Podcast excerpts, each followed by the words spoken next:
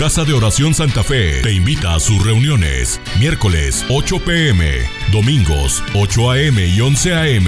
Estamos ubicados. Plaza Santa Fe, Boulevard República de Honduras 104, Interior 9, Hacienda Santa Fe, Tlajomulco de Zúñiga, Jalisco. Casa de Oración Santa Fe, un lugar para adorar. días. Nunca había asistido a un servicio tan temprano.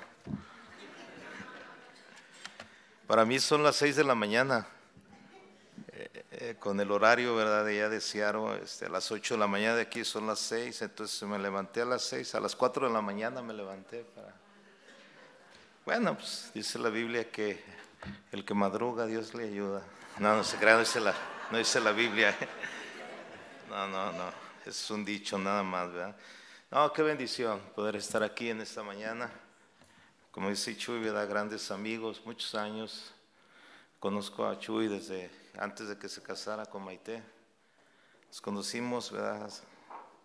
Hace casi 40 años. ¿verdad? Entonces, este, para mí es una bendición, ¿verdad? Verlos a ellos crecer y juntamente con su servidor, ¿no? O sea, estamos en una carrera que iniciamos ya muchos años. Y me da mucho gusto estar aquí con ustedes, la verdad. me siento muy contento. Entonces, pues vamos a la palabra, ¿qué le parece?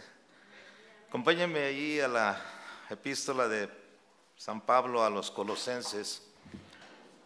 Eh, quiero compartir con usted un tema.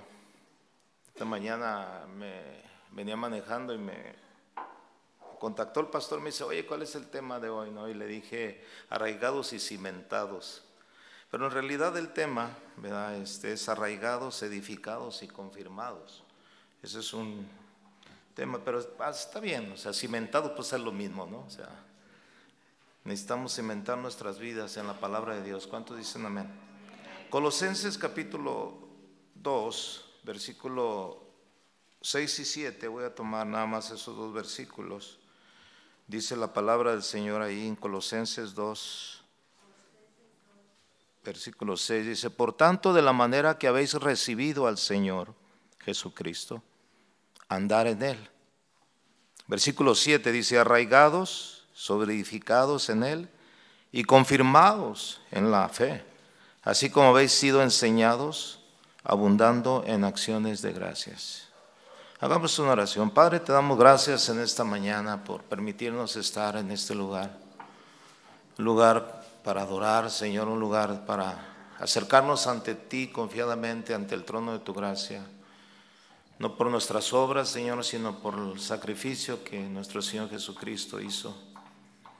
Nos acercamos a ti para adorarte y exaltarte, pero también para oír tu voz, Señor, para que tú nos hables Habla nuestras vidas, Señor, para que podamos seguir adelante en la obra que tú, Señor, nos, nos has llamado, Señor. En el nombre de Jesús te doy gracias. Amén. Bien, pues mire, este tema eh, que yo le voy a compartir ha, bendecido mucho mi vida.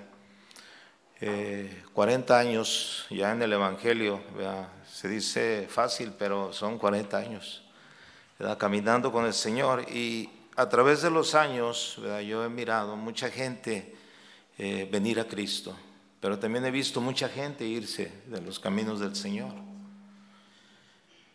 El gran evangelista Billy Graham, uno de los evangelistas de nuestra época, de nuestros tiempos, poco antes de morir, mandó a sus colaboradores a, hacer una evaluación del fruto de su ministerio, el cual duró más de 70 años. Y trajo a miles, ¿verdad? ¿Y qué digo miles? Quizás hasta millones de gentes a los pies de Cristo, porque sus cruzadas eran impresionantes. Cuando él hacía el llamado a que la gente recibiera a Cristo, o sea, en los estadios la gente se aglomeraba, ¿no? Al frente. Pero después de evaluar todo el trabajo que él realizó a través de 70 años, él dijo, quiero saber, o sea, qué fruto quedó a través del ministerio de Billy Graham. Se dio cuenta que el 20% de toda la gente que aceptó a Cristo permaneció en los caminos del Señor. Quiere decir que 80, el 80% de la gente que aceptó al Señor no, no permaneció. no siguió en los caminos del Señor. ¿sí? Entonces eso nos llama la atención, ¿verdad? Para que nosotros como cristianos, que un día iniciamos la carrera, la terminemos con gozo y alegría. ¿Cuántos dicen amén a eso? Filipenses 1.6 dice, el que, el que comenzó en nosotros la buena obra, la perfeccionará hasta el día final, hasta el día de Jesucristo. En estos dos versículos que yo le acabo de leer, el apóstol Pablo habla del principio de la vida y del crecimiento de un cristiano. Si usted se da cuenta, dice el versículo 6, por tanto, de la manera que habéis recibido al Señor Jesucristo. Yo hago una pregunta, ¿cuántos ya recibieron al Señor Jesucristo? E, e, ese es el primer paso del cristiano, ¿sí o no? Mire, eh, haber recibido al Señor Jesucristo es haber aceptado su palabra, el Evangelio. Es haberle entregado su vida a Él. Dice la palabra, ¿no? Dice, por tanto, de la manera que haber recibido al Señor Jesucristo, es haber recibido la palabra. Cuando uno recibe la palabra, cuando uno cree en el Evangelio, ¿verdad? Y, se empieza a relacionar con el Señor, es, es, a través de su palabra. no lo busque, pero lo voy a leer en Primera Tesanolicenses 2.13, dice, por lo cual también nosotros sin cesar damos gracias a Dios de que cuando recibiste la palabra de Dios, que oíste de nosotros la recibiste no como palabra de hombres, sino según en verdad la palabra de Dios. ¿Cuántos recibieron la palabra de Dios? O sea, el evangelio que se nos predicó no lo recibimos como, como un evangelio de hombres, sino como que es la palabra de Dios. Entonces, fíjese, recibir a Cristo es el primer paso, lo más importante. Yo recibí a Cristo precisamente en 1982 hasta el día me acuerdo y la hora, ¿no? y los segundos y los minutos, no, no se crea. Pero sí me acuerdo la fecha, fue el segundo domingo de octubre de 1982, cuando yo por, por primera vez asistí a una, a una iglesia evangélica. Allí alguien me dijo, ¿quieres aceptar a Cristo como tu único y suficiente Salvador? Y yo dije, sí. ¿Cuántos hicieron lo mismo? ¿Sabe por qué le digo esto? Porque hoy en día muchos pseudos ministros dicen que recibir a Cristo no es bíblico, que no es bíblico, que eso no de recibir, no es cierto, que hacer una oración de recibir a Cristo, o sea, no es, no está en la Biblia. Bueno, o sea, no está en la Biblia, o sea, imagínense, a ver, Pablo recibe a Cristo. Pablo, ¿cómo recibió al Señor? En un encuentro personal que tuvo, en el camino a Damasco, ¿sí o no? O sea, no, tuvo que decirle a alguien o evangelizarlo a alguien y decirle, este, tienes que recibir a Cristo. No, pero nosotros sí. ¿Sabe por qué es importante recibir a Cristo? Porque cuando uno recibe a Cristo nos marca, nos marca el antes y el después. ¿Sí o no? Porque si, si el mismo mundo, ¿verdad? O sea, el mundo vive el antes y después de Cristo. ¿Qué año estamos viviendo ahorita? El año 2023 después de Cristo. Antes de Cristo, ¿verdad? Pues es antes de que se contara estos años. Entonces, en la vida del cristiano tiene que haber eso, o sea, un, un día que te marque, que te diga tú antes de Cristo y tú después de Cristo. Yo recuerdo perfectamente ese día cuando yo llegué a los caminos del Señor. ¿Sí? Que marcó mi vida. Yo dije, este día yo le entrego mi vida a Cristo y de aquí, ¿verdad? O sea, eh, ahora sí que borrón y cuenta nueva. Porque cuando uno viene a Cristo y confiesa sus pecados, ¿qué sucede? Él es fiel que nos perdona a todos nosotros. ¿Cuántos dicen amén? ¿A cuántos el Señor les ha perdonado sus pecados? Dele un aplauso al Señor por eso, ¿no cree? Porque Él es digno.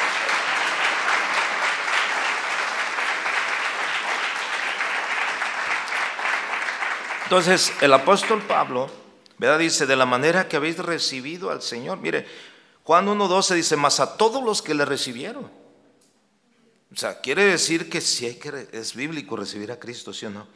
Es tanta doctrina errónea, ¿verdad? Que no, es bíblico, y que, que ¿de dónde dice? Aquí dice en Juan 1.12, más a todos los que le recibieron, a los que creen en su nombre, les dio potestad de ser hechos hijos de Dios. Los que reciben a Cristo creen en Cristo. Y los que creen en Cristo son los que reciben a Cristo. Los que no creen, pues porque no, no lo recibieron, pero nosotros lo recibimos.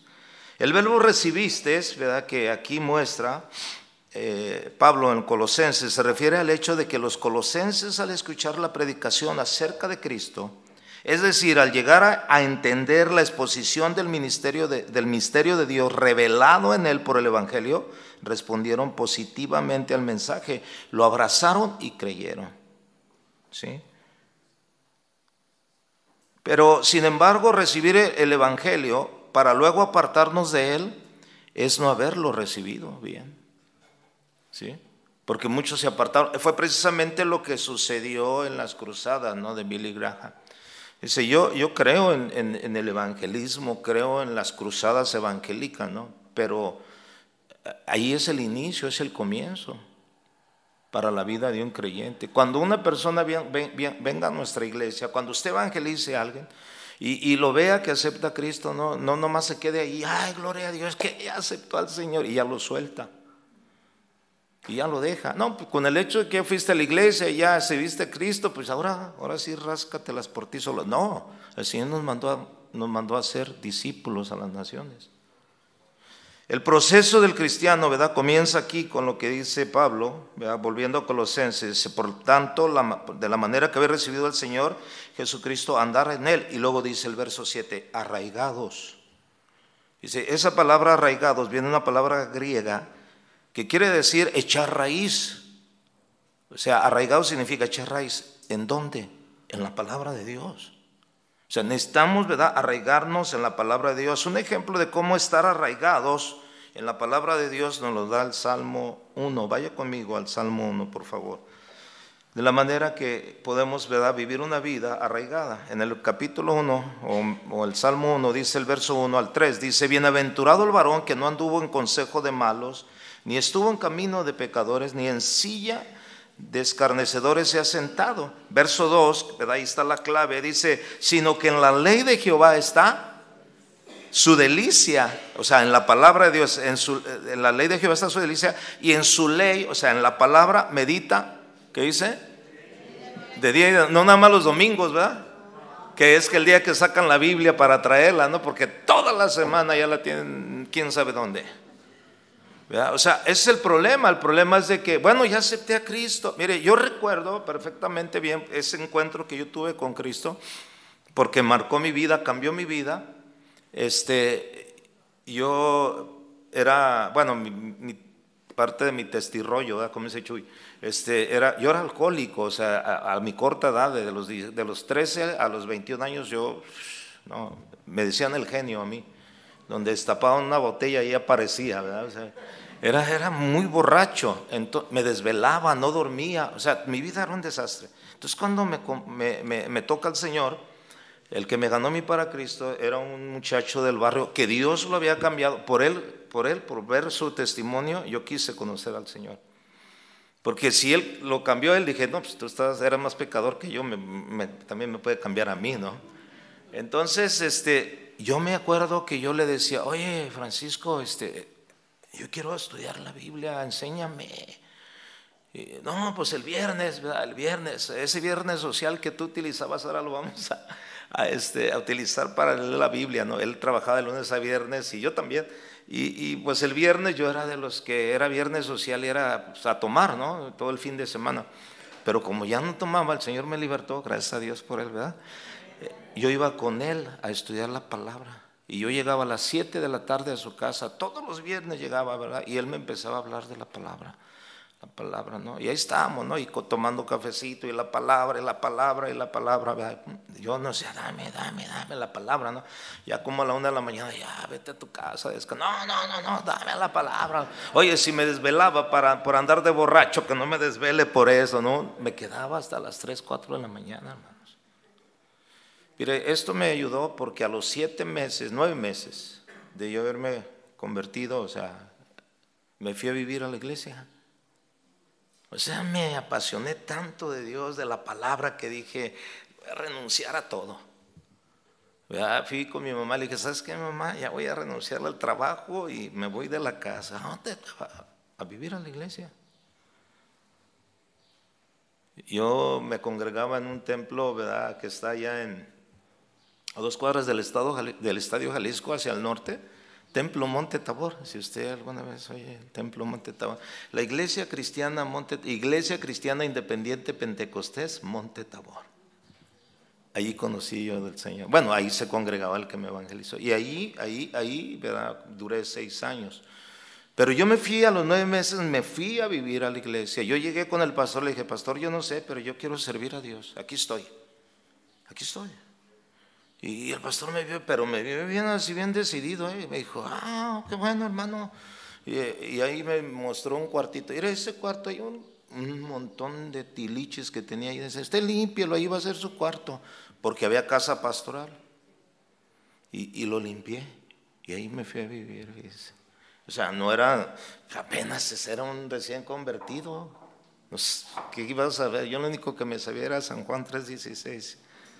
Porque de tal manera amó Dios y, y, y, segundo a los Corintios 5, 17, de modo que si alguno está en Cristo, nueva criatura es, las cosas viejas pasan. Eran los dos versos que me sabía, no tenía conocimiento. De la, pero yo no me fui, yo me fui a la iglesia porque quería aprender y no solamente aprender, o sea, tener una relación íntima. Yo sabía que pues todavía estaba eh, en mi casa y en el trabajo y no porque no renuncié al trabajo porque fuera flojo, ¿eh? o sea, la verdad, o sea, el Señor me llamó porque algunos dejan el trabajo, ay, quieren meterse de tiempo completo, pero porque no quieren hacer nada. No, yo sí, ¿eh? yo sí fui a aprender de la palabra de Dios. Fíjese, yo llegué a los 21 años a la iglesia. O sea, era un joven, o sea, un joven, pero ya me veía viejo por por el alcohol. Y a los 21 años que yo llego ahí, ¿verdad? Pues el Señor transforma, ¿no? Me transformó todo totalmente. Me hizo más guapo, ¿no? O sea, porque llegué bien, bien feo. Y yo me acuerdo que había un, grupo de jóvenes y luego me, decía, me decían algunos jóvenes, ve ahí, ay, ¿sabes qué le gusta a esa hermanita? Y yo luego, luego les cortaba, ahí les daba el hachazo. Yo no vine a buscar novia aquí a la iglesia.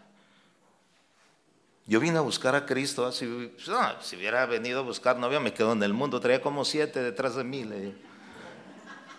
No, no, yo vine a buscar a Dios. Dice, la palabra, ¿verdad? Es para que nosotros nos arraiguemos en ella. Muchos dicen, es que no la entiendo. Como dijo el Señor Jesús, ya la entenderás después. O sea, hay que leer, hay que arraigarnos en la palabra. Eso significa, dice, sino que en la ley de Jehová está su delicia. Para mí la palabra, hermano, de recién, bueno, todavía no, imagínense ahorita, ¿no? Después de 40 años. La palabra era la delicia, lo que yo quería era la palabra. Así como dice Pedro, ¿verdad? Cuando nosotros renacemos de nuevo, como niños recién nacidos, ¿verdad? desear la leche espiritual no adulterada. La palabra, este es el sello de un verdadero nacimiento de nuevo, de alguien que verdaderamente quiere de Dios, que se convierte al Evangelio.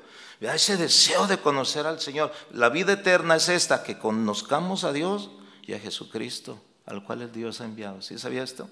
Necesitamos conocer a Dios. Cuando Pablo se convirtió, él emprendió una carrera en la cual él decía, mi deseo máximo en la vida es conocerle a Él, conocerlo cada día hasta llegar a ser semejante a Él aún en su muerte. ¿Sí o no? ¿Cuántos tienen hambre por la palabra? En verdad, hermano, es que la palabra dice aquí, sino que en la ley de Jehová está su delicia y, en su ley medita de día y de noche, de día y de noche, hermano, no nada más eh, ahí cuando nos toca ir a la iglesia, no, de día. Por eso yo me fui a la iglesia, hermano, yo decía, no, pues aquí, ¿qué voy a hacer otra cosa más que leer la Biblia, estudiar la Biblia? No tenía ningún ministerio, eh, ningún llamado. Bueno, sí tenía un ministerio, yo trapeaba la iglesia. Y sacudía, pues no, nada. No sabía tocar guitarra, menos predicar. No sabía la Biblia, ¿cómo iba a predicar? Pero fue un proceso, ¿verdad? En el, en, el, en el, crecimiento. Eso es lo que sucede, dice la palabra en el verso 3. Será como un árbol plantado junto a corrientes, ¿qué dice? De agua, o sea, un árbol plantado sobre, ¿verdad? sobre eh, junto a corrientes de agua, que da su fruto a su tiempo y su hoja no cae y todo lo que hace, ¿qué dice? Prosperará. Si nos arraigamos en la palabra de Dios, por eso es muy importante no asistir a los estudios bíblicos cuando haya reunión, o sea, no se pierda ni uno. Si tiene la oportunidad, hermano, estamos viviendo tiempos peligrosos. Dice la palabra que aprovechemos bien el tiempo porque los días son malos. Y el mejor tiempo para aprovecharlo es aprendiendo de la palabra de Dios. ¿Cuántos dicen amén a eso? O sea, no hay otra, no, hermano, nada, que estar viendo las películas en Netflix y que está ahí, que la serie está bien emocionante y la cosa. Póngase a estudiar la Biblia. Póngase a meditar en la palabra de Dios. ¿Sabe qué? La va a disfrutar. Y bueno, y será una persona que está echando raíces ¿dónde? En la palabra de Dios. Esa palabra, ¿verdad? este, arraigado significa echar raíz. Entre más, más profunda sea la raíz, más fuerte y más firme será el árbol. ¿Sí sabe usted eso? Usted ha visto los huracanes, los ciclones que llegan a las costas y las palmeras cómo se doblan pero no se caen. ¿Sabe por qué? Por las raíces. Las raíces están más son las raíces crecen más hacia abajo de la palma que hacia arriba. Las raíces están más profundas que lo que sale. Por eso no se quiebran. Y así somos los cristianos que echamos raíces. ¿Cuántos quieren echar raíces? Eso es lo que decía Pablo, ¿verdad? Ok, ya recibieron a Cristo, pues ahora hay que echar raíces. Hay que cimentarnos en la palabra de Dios. Y seremos como este hombre, ¿verdad? esta ilustración. ¿Para qué, ¿Para qué echamos raíces? ¿Para qué necesitamos la palabra? Lo que hice anteriormente, ¿no? Colosenses 2.4, diga, vaya conmigo. ¿Por qué necesitamos echar raíces en la palabra? Fíjese, dice eh, Colosenses 2.4, dice, y esto lo digo para que nadie os engañe con palabras persuasivas. O sea, ¿para qué echamos raíces en la palabra? Para tener el conocimiento de la palabra. Para que nadie nos engañe. Diga, para que nadie nos engañe. Porque ahora no, como no conocen la palabra, cualquiera los engaña. ¿Sí o no? Cualquier vientecito de doctrina así, moderna, que se mueve. Yo vivo en Estados Unidos desde hace 35 años. Me fui de recién casado. Y de allá vienen las modas evangélicas. ¿Sí o no? De allá viene. Y como uno está allá, pues uno se da cuenta, ¿no? Pero ustedes como no están allá y, todo lo que es ¿verdad? México, Centroamérica, Sudamérica, o sea, todo lo que viene de Estados Unidos, ¡ay, qué tremendo! Y no, y luego vienen los, los pseudos maestros, ¿no? Y traen sus, ¡ah, esta es la, buena! ¿verdad? Mire, el, el hecho de que el Señor me puso eso en mi corazón, meterme en la palabra, me ha mantenido firme en los caminos, hermano.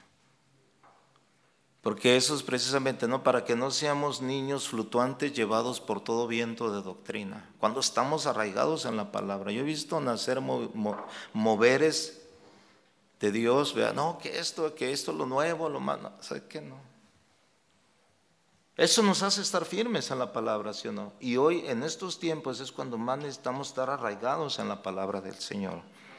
Para esto, para que nadie nos engañe con palabras persuasivas. Y bueno, una vez que ponemos ¿verdad? las raíces, Pablo dice, ¿verdad? En el versículo 7, que vamos a continuación, dice arraigados y luego dice, ¿sobre qué? Edificados. O sea, necesitamos, ¿verdad? Edificar, ¿verdad? Construir. echamos raíces, vamos a decirlo así, echamos raíces es como poner el cimiento. Pero ahora vamos a sobreedificar. La palabra que se traduce aquí, ¿verdad? En el griego, que significa construir sobre. O sea, esa palabra sobre edificado significa construir sobre. ¿Sobre qué? ¿Sobre qué vamos a edificar? ¿Se acuerda cómo Jesús dijo en una ocasión, ¿verdad? Les mostraré eh, a un hombre eh, prudente, ¿verdad? Aquel que oye mi palabra y la hace, ¿qué está haciendo? Edificando su casa sobre la roca. Pero aquel que oye mi palabra y no la hace, es un hombre imprudente que edifica su casa sobre la arena. Que cuando vienen los vientos y las tempestades, a ambos, el que está fundado sobre la roca permanece firme. ¿Cuántos dicen amén? Pero el que no tiene, ¿verdad? No está sobre edificado sobre la palabra, que es la raíz. Ahí voy a dar otra eh, ilustración, pero que no tiene raíz y vienen los mismos vientos y las tempestades los tumban. Yo he visto muchísima gente caer, hermano. Y digo, bueno, pero ¿qué pasa? Bueno, es que no echaron raíces en la palabra. Fueron engañados. Usted estaba, ahora que estamos en la conferencia, el pastor Chuy decía, hay pastores que han vuelto al catolicismo. O sea, ¿pero por qué? Bueno, porque pues aún pastores nos sobreedificaron sobre la palabra. Ah, es que uno piensa que predicar un sermón o dos sermones ya te hace un pastor. No, no, no. O conocer una parte de la Biblia, ¿no? Hoy en día este, también muchos eh, pseudos maestros menosprecian el Antiguo Testamento. Dicen, no, ese no era para, eso no es para nosotros, es para el pueblo de Israel, para los judíos. Nosotros estamos eh, bajo el tiempo de la gracia y para nosotros es el Nuevo Testamento. Hermano, no podemos nosotros, escúcheme bien, entender perfectamente el Nuevo Testamento si no conocemos el Antiguo Testamento. Porque lo que está escrito dice, lo que fue escrito, las cosas que sucedieron antes para nuestra enseñanza se escribieron, para que a través de las escrituras tengamos consolación. el Antiguo Testamento para nosotros no, no es solamente la historia, para nosotros es el ejemplo, es la sombra de lo que nosotros ahora vivimos. ¿Cuánto dicen amén? Porque nosotros somos el Israel espiritual de Dios. Entonces muchos desprecian la palabra, o sea, no, no, no quieren el Antiguo Testamento y muchas, muchas enseñanzas ahí están. No, no, no, todo el fundamento, sobre el fundamento. Mire, vaya a Efesios capítulo 2, versículo 20.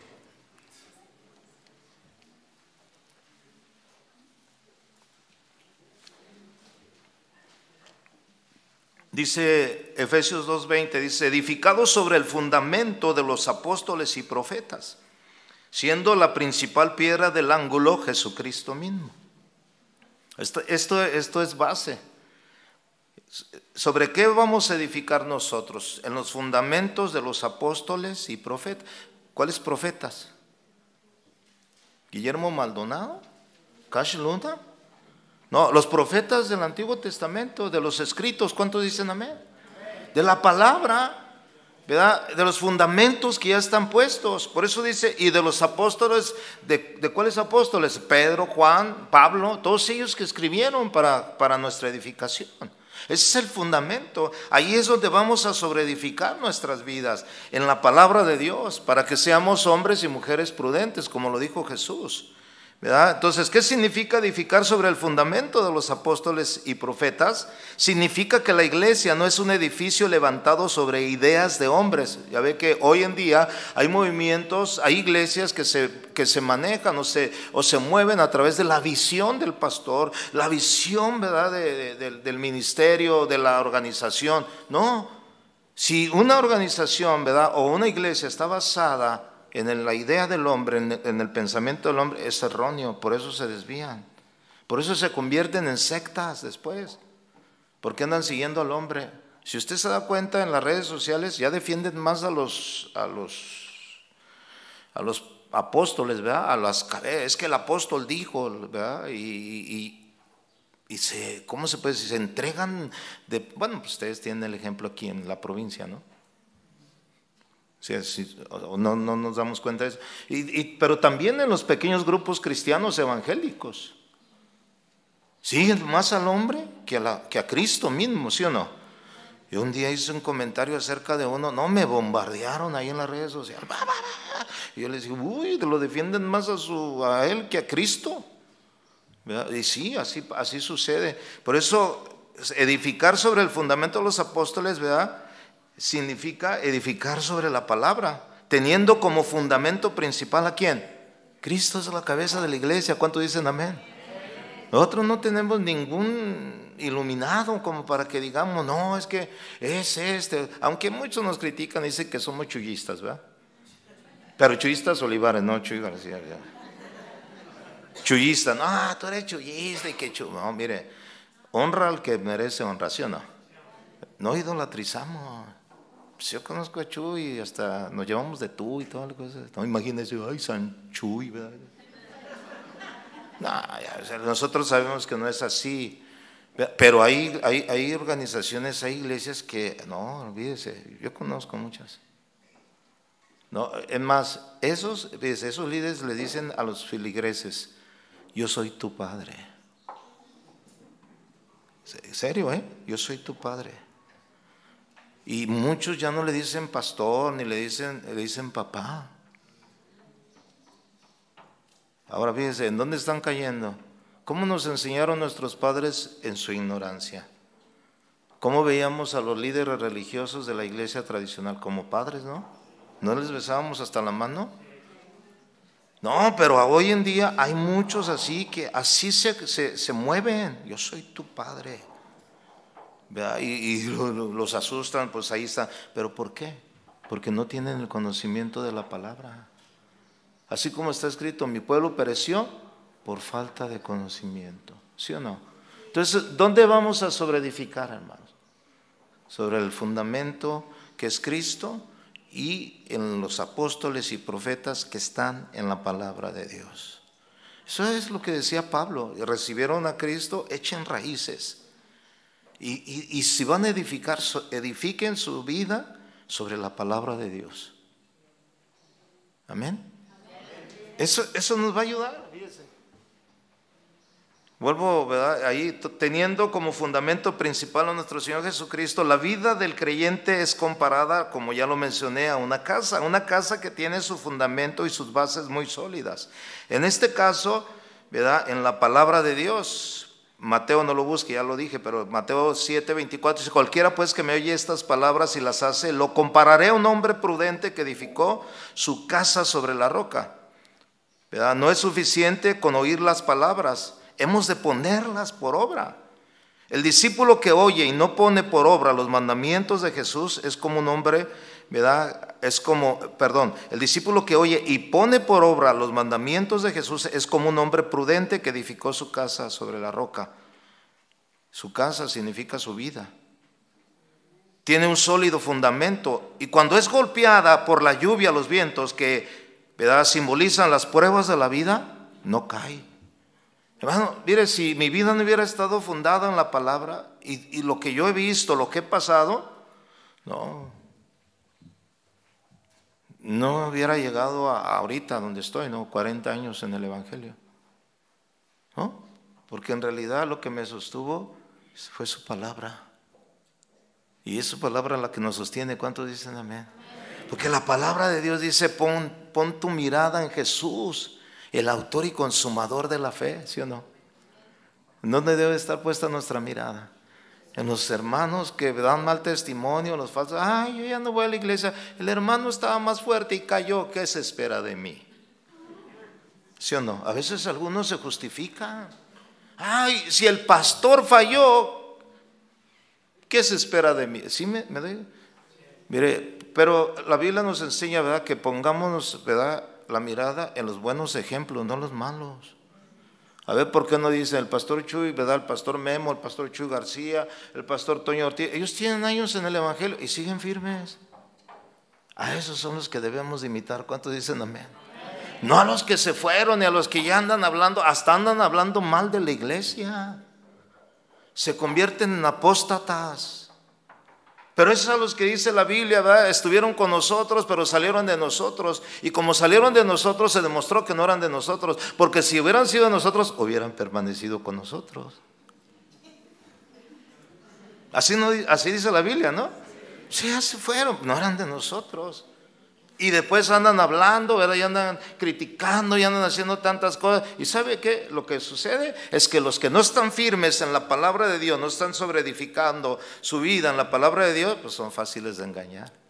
Y dicen, sí, cierto, ay, no, sí, cierto. ¿A quiénes agarran? Pablo dijo a los ingenuos. ¿Quiénes son los ingenuos? Los inocentes los que no tienen el conocimiento de la palabra. No se deje, ¿para qué dice Colosenses 2.4? Para que nadie los engañe. Porque hay un espíritu de engaño hoy muy fuerte, mis amados hermanos. Bueno, ya tenemos, ¿cuántos quieren echar raíces? ¿Cuántos quieren edificar sobre la palabra de Dios? Bueno, mire, si hacemos eso, ese es el proceso, ¿eh? ¿Qué va a suceder? Lo que dice Pablo, ¿no? En Colosenses 2.7, vuelvo a repetir, ¿no? Se los leo para ir ahí. Arraigados, sobreedificados en él y confirmados. Diga esa palabra, confirmados. ¿Qué significa la palabra confirmados? ¿O qué, qué, nos quiere decir, verdad? Mire, Esta palabra viene del griego que significa estabilizar y afirmar. Quiere decir también estable o seguro. ¿Ustedes, ¿Alguno de ustedes escuchó la serie del pastor Olivares, Seguros en Cristo? A ver, levante la mano los que la escucharon. Seguros en Cristo, muy poquito. Se la recomiendo, ¿eh? Es muy buena, seguro, porque eso es confirmarte en la fe, en lo que has creído. El apóstol Pablo decía, yo sé en quién he creído. ¿Usted sabe en quién ha creído? Pablo decía, yo sé en quién he creído, y Él es poderoso para guardar mi depósito hasta el día final. ¿Usted sabe en quién ha creído? Eso significa estar seguro, estar firme, que nada lo va a mover, que ningún viento de doctrina va a venir y lo va a sacudir, lo va a... O sea, no, porque usted sabe, está confirmado, está seguro. Mire, yo crecí en una iglesia pentecostal de esas emocionalistas independientes de, hasta se ponían tablas en las manos así, ¿no? Para aplaudir. Ahí estaba el Señor. Había emociones, sí, pero también tenían la palabra. El problema era no tener el balance en nuestras vidas. ¿Me doy a entender? O sea, el no tener el balance. Mucha gente nada más se emocionaba la emoción se, va. Lo que no se va. Es la experiencia que tú tienes en la palabra y con Cristo. Y la que te lleva a crecer. La que te lleva a madurar. Ahí es donde nosotros vemos, ¿verdad? El resultado de cuánta gente, ¿verdad? Vimos en la iglesia alabar, cantar a Dios y ya no está.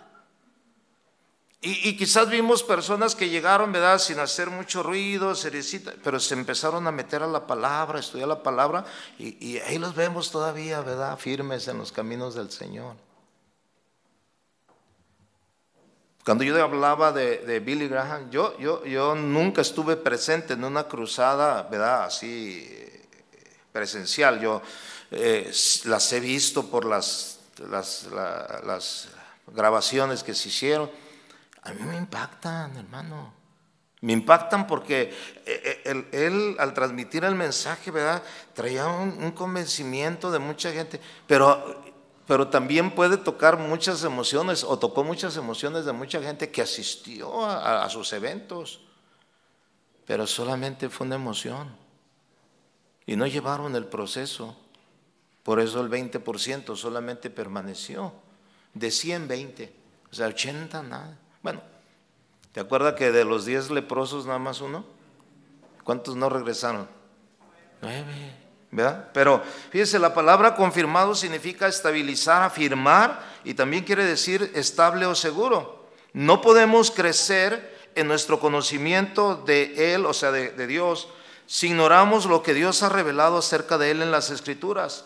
No podremos ser estables si vamos corriendo tras las últimas modas teológicas o filosóficas, ¿verdad? como muchos hoy lo están haciendo, corriendo de un lado para otro. No se afirman, no están seguros. Ya a veces ya, ya ni, no saben si son salvos o no son salvos. No saben. Ay, no sé si, si me voy a salvar, bueno, ¿qué te dice la Biblia acerca de, de tu salvación? Tienes que saber. Bueno, a lo mejor tienes esa duda porque andas mal. Porque sin santidad, ¿qué dice la Biblia? entonces, ¿qué necesitas hacer? Arreglarte, ¿no? Con la palabra. Cuando uno, dice que el, que el que camina en integridad vive confiado, pero el que pervierte su camino será quebrantado. Entonces, caminar con integridad a la luz de la palabra, obedeciendo la palabra cada día. ¿Qué me enseña la palabra? O sea, siendo obediente, eso me da seguridad a mí, porque eché raíces, porque acepté Cristo primero, eché raíces, sobreedifiqué, y eso me confirma que estoy en la fe. ¿Cuántos dicen amén? O sea, eso es precisamente, ¿verdad? El proceso que se debe de llevar a cabo en cada, en cada persona, en cada creyente. Si queremos ver resultados, ¿verdad? Firmes y estables, lleguemos a las personas, nosotros mismos vivamos en ese procedimiento de llevarlos, ¿verdad? Yo tengo en la congregación un grupo de, de evangelismo que salen todos los sábados por las mañanas, ahí en el área de la iglesia. Estoy en una zona donde hay mucho hispano, hay algunos mercados, ¿verdad? Tiendas mexicanas y latinas. Entonces van allí, ellos predican. Y, y bueno, ellos entienden que lo único que están haciendo es llevar la semilla. Pero cuando una persona viene a ellos, ¿verdad? Y ellos eh, reciben al Señor, lo primero que le dicen, mire, esta es nuestra iglesia, este, si usted quiere, si no puede ir, nosotros podemos ir a su casa, darle un discipulado, ¿verdad? Un seguimiento, es un grupo como unas nueve, diez, doce personas que salen, entonces es un buen grupito. Entonces, pero porque yo les digo, le digo, bueno, o sea, si no vienen, ¿quién las, o sea, ¿cómo le vamos a dar seguimiento a esa gente? Pues ellos pueden llegar el domingo y testificar, no, pues 15 recibieron a Cristo, ¿verdad? Este, ¿dónde están? ¿Cómo los vamos a dejar a ellos? No, pues que se rasquen, pues no, hay que darle seguimiento. ¿Cuántos creen en eso? Es muy importante. Mire, como muchos hoy lo están haciendo, ¿no? Segunda Tesalonicenses, por favor, acompáñeme, mire. Si nosotros llevamos esas estos procedimientos que Pablo escribe aquí en Colosenses, vamos a evitar, ¿verdad? Muchas cosas. Segunda Tesalonicenses 2.2. Dice, mire lo que dice, que no os dejéis mover fácilmente de vuestro modo de pensar. ¿Sí? ¿Ya está allí? Segunda Tesalonicenses 2.2. No os dejéis mover fácilmente de vuestro modo de pensar, ni os conturbéis, ni por espíritu, ni por palabra, ni por carta, como si fuera nuestra, en el sentido de que el día del Señor, ¿qué dice? Está cerca. O sea, cuando un cristiano se deja mover o se, de su modo de pensar o de creer, ¿verdad? Ahí hay, ahí hay este un cristiano superficial, que aparentaba, ¿verdad?, ser que se, pues se dejó mover. Ese problema. Se dejó mover de su modo de pensar. A los que se dejan mover de su forma de pensar y, de creer tan fácilmente. O sea, es, eh, eso nos va a evitar esto, hermano. Mire, yo tengo amigos, pastores, que en el, en el trayecto, pues en Estados Unidos, muchos de ellos cambiaron Cambiaron, yo los conocí predicando bien el Evangelio y tenía comunión yo con ellos, ¿verdad? Y confraternizamos, yo decía, este brother, ¿no? O sea, gente pues, que pensaba lo mismo que tú, no creía lo mismo que tú. Pero de repente en muchos de ellos, pues llegaron estos vientos de doctrina, ¿no? Ya que venía una, la visión de allá de Colombia, ¿verdad? Para acá Estados Unidos, porque esa de Colombia vino a Estados Unidos, esa no salió de Estados Unidos. Y llegó a eso ya, ¿no? Y, él empezó a cambiar y, luego otro, ¿verdad? Otro pastor, no, fíjate que ya me contacté con un ministerio allá en Honduras y no, no, no, poderoso. Y, yo los vi que empezaron a cambiar y yo decía, ay, bueno, ¿en qué va a terminar todo esto, verdad? Un día hicieron un evento en la ciudad de, este movimiento de los de Colombia y el pastor, ¿verdad? El, organizador, pues fue amigo mío desde que llegó un peruano este, me habla por teléfono, Memo, hasta me hablaba con cariño, Memito, me decía, Memito, no te lo puedes perder, Memito, me decía, tienes que venir, tienes que estar aquí. Tu vida, tu ministerio, tu iglesia va a cambiar, me decía. Y yo cuando lo oía pues, por teléfono, yo dije, ¿será el Espíritu Santo que me está hablando? pero fíjese, tratando de persuadirme, vente, brother, mira, ya, mira, yo, mi iglesia ha ido creciendo y, las células, ¿verdad? ¿Sabe qué? Yo ya tenía como unas seis familias que habían salido de con él. o sea, yo ya las tenía en la iglesia, que se habían venido, y líderes de células, ¿eh? No, dice, es que ese es un, un rollo, dice. Entonces ya los tenían. Yo con todo respeto le dije, mira, brother, déjame, déjame a mí, brother. No, que tu iglesia va a crecer, el crecimiento y la multiplicación. No, déjame con estas ovejitas. Si no me la acabo con estas, porque quiero crecer, man. Pero yo, buen sentido, no, no, no creas, buenas ovejas, ¿no? Pero muchos me querían hacer mover de mi modo de pensar y de creer. Yo, yo tuve que marcar una línea, dice. Yo era, mire, yo era el vicepresidente de la Asociación de Pastores del Estado de Washington. Pero entró unas herejías entre todos ahí. No, no, no, no. Se movieron muchos de su modo de pensar. Mire, tan solamente le voy a decir una iglesia. Esta iglesia, cuando inició, se llamaba la iglesia La Víspera del Fin. ¿Qué le da a entender eso? Que Cristo viene pronto, ¿no? Ellos estaban bajo el ministerio de Gigi Ávila en Puerto Rico. Una iglesia que predicaba la palabra. Es más, hasta se iban, ¿verdad? En la exageración quizás muchas veces, ¿no? Pero, pero una palabra sana que hablaba de santidad, ¿verdad? que, le tiraba al pecado. No, yo conocí al pastor y una vez me lo encontré, ¿verdad? Ahí por la calle, yo andaba en chor, ¿verdad? Pues estaba haciendo calor, aproveché para andar en chor y me vio y, me, hizo, casi me, condena. ¿verdad? Y, yo le dije, brother, no estoy en la iglesia, pues ando acá, ando de compras, ¿verdad? O sea, pues, todo tiene su, tiempo y su lugar, ¿sí o no? Pero eran así tan que te miraban, ¿no? ah, eh, irreverente, ¿verdad? Y, así, ¿no? Entonces, era, era bien, era, él era bien así, yo lo conozco. ¿Sabe? Con el correr de los años, este hombre se involucró en el movimiento de Guillermo Maldonado. Y, y entró en la prosperidad. Y, ¿sabe qué? Él rentaba un templo, pero después agarró un local, era un boliche allá, ¿no? Lo estaban, lo abandonaron y no estaba en servicio y agarró un boliche y lo hizo. Hizo, hizo, lo, arregló con luces y toda la cosa. O sea, fue, hizo un centro de, ahora sí que de show, ¿no? O sea, y le cambió el nombre centro familiar cristiano. Ya no habla de que Cristo viene. Ya no habla de arrepiéntanse. No, ahora es el centro familiar. Usted puede venir aquí donde usted, eh, como quiera. Lo hizo como una discoteca. Yo, yo, mire, qué, qué cambiazo, ¿eh? Pero dice, es que Dios me ha bendecido. ¿Será que sí?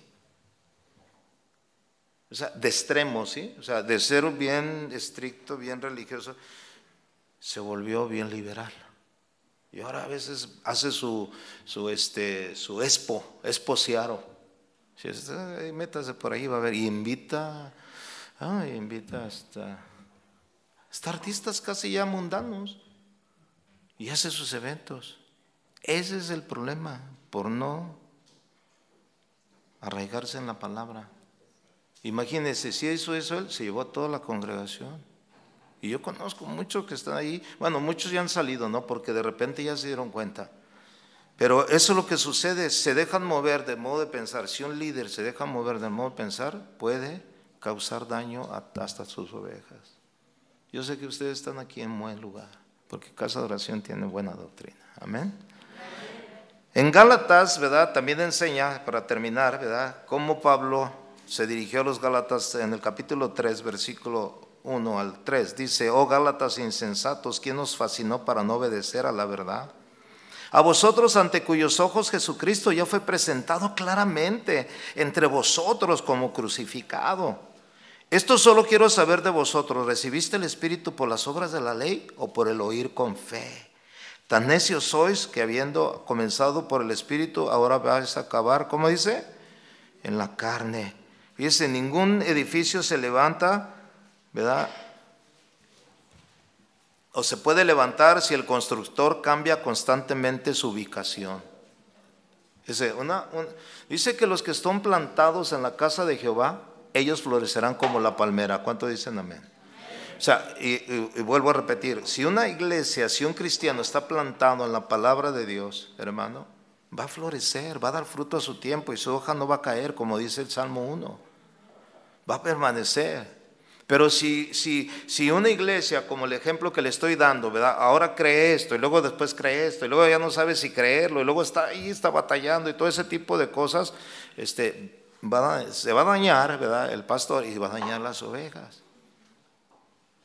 No puede, o sea, si usted planta una, una mata ahí, ¿verdad? Un, fruto o algo, y la está sacando constantemente, se va, se va a morir.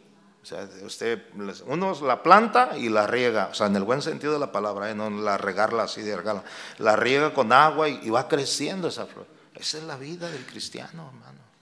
Pablo habla de los Gálatas porque les, ya les presenté a Cristo, a este crucificado, ya les hablé. Pero ¿sabe qué empezaron a inventar los, los judíos cristianos que se convertían ahí en Galacia? Que era necesario la circuncisión. No, sí somos salvos por Cristo, pero también hay que circuncidarse. Así hay enseñanzas ahora. Creemos que somos salvos por, por gracia, por medio de la fe. ¿Cuánto dicen amén? Pero algunos le echan, no, pero también tienes que hacer esto y lo otro. Y, otros, ¿verdad? Se hacen más, más eh, vamos a decir, más liberales y luego dicen, pura gracia, pura gracia, pura gracia, ya no tienes que hacer nada. Hay un balance, hermanos. La palabra de Dios tiene balance. ¿Cuántos dicen amén? Es un balance. O sea, ni, tan liberal ni tan religioso.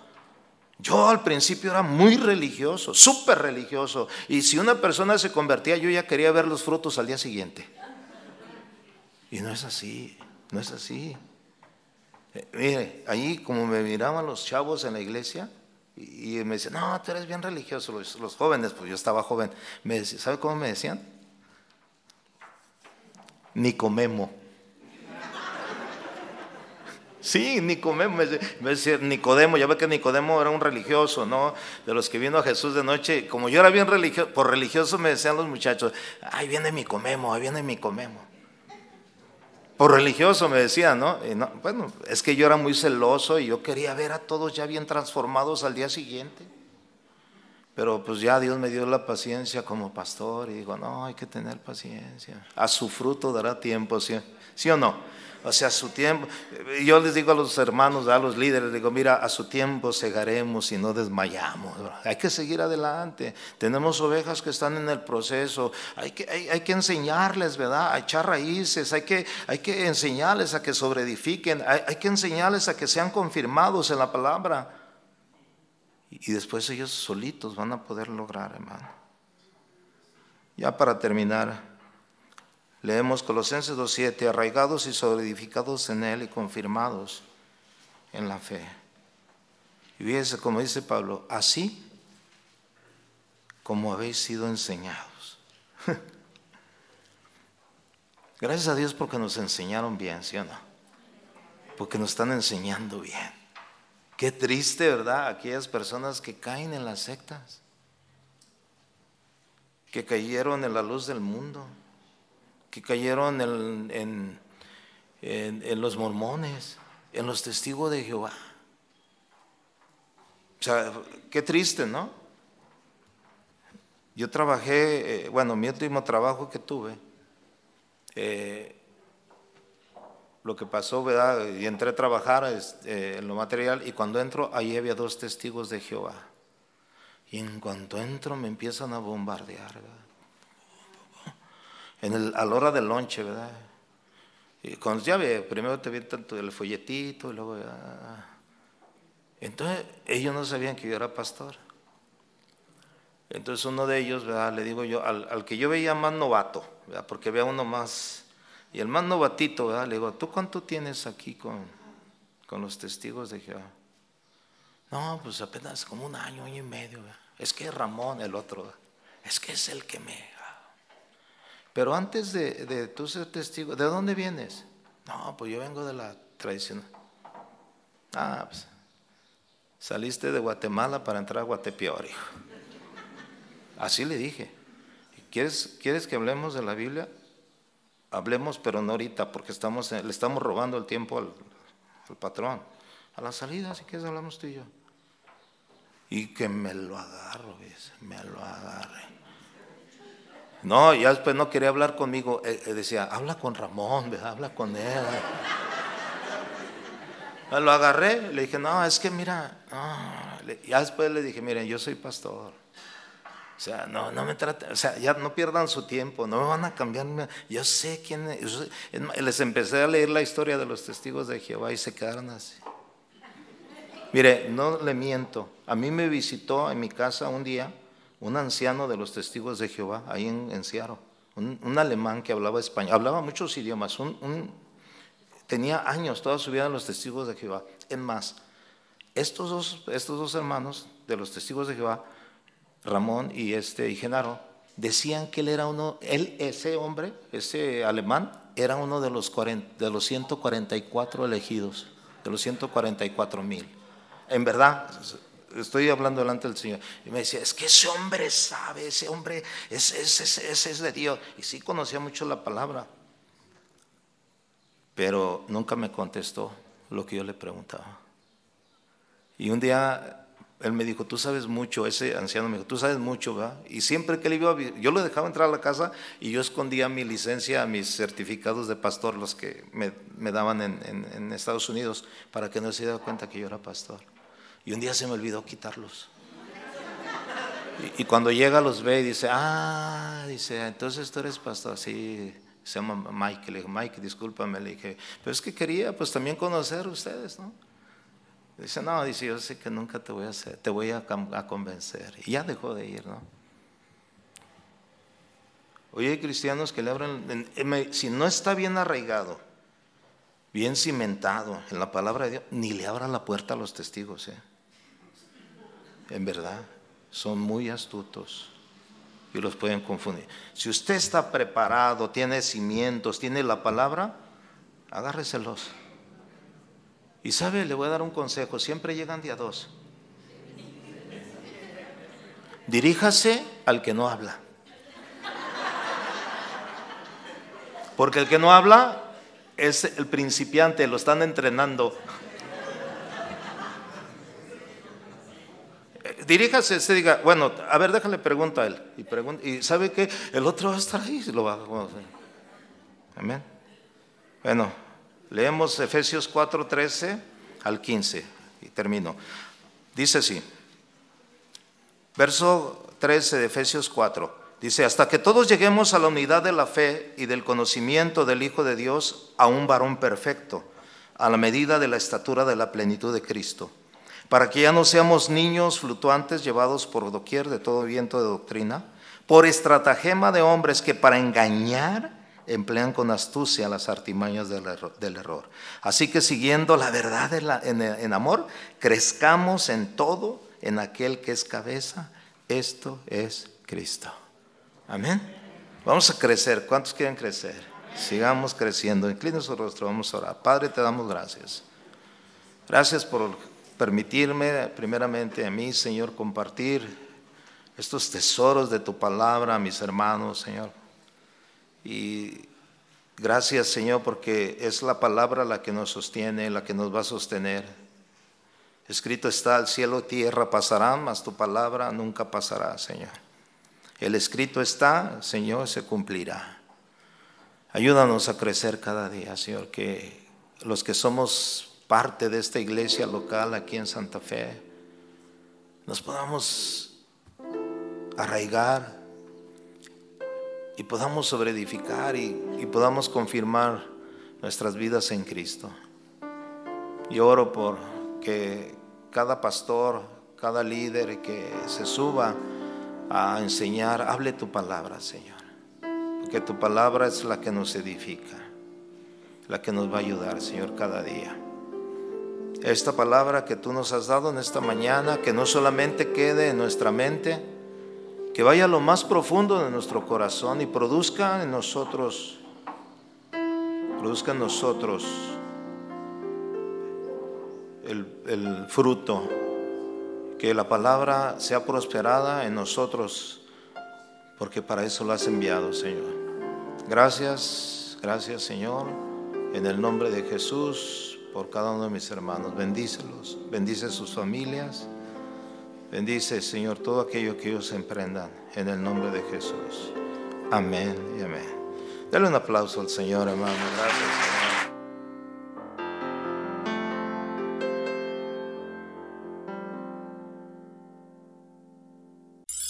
Casa de Oración Santa Fe te invita a sus reuniones. Miércoles 8 pm, domingos 8 am y 11 am. Estamos ubicados. Plaza Santa Fe, Boulevard República de Honduras 104, Interior 9, Hacienda Santa Fe, Tlajomulco de Zúñiga, Jalisco. Casa de Oración Santa Fe, un lugar para adorar.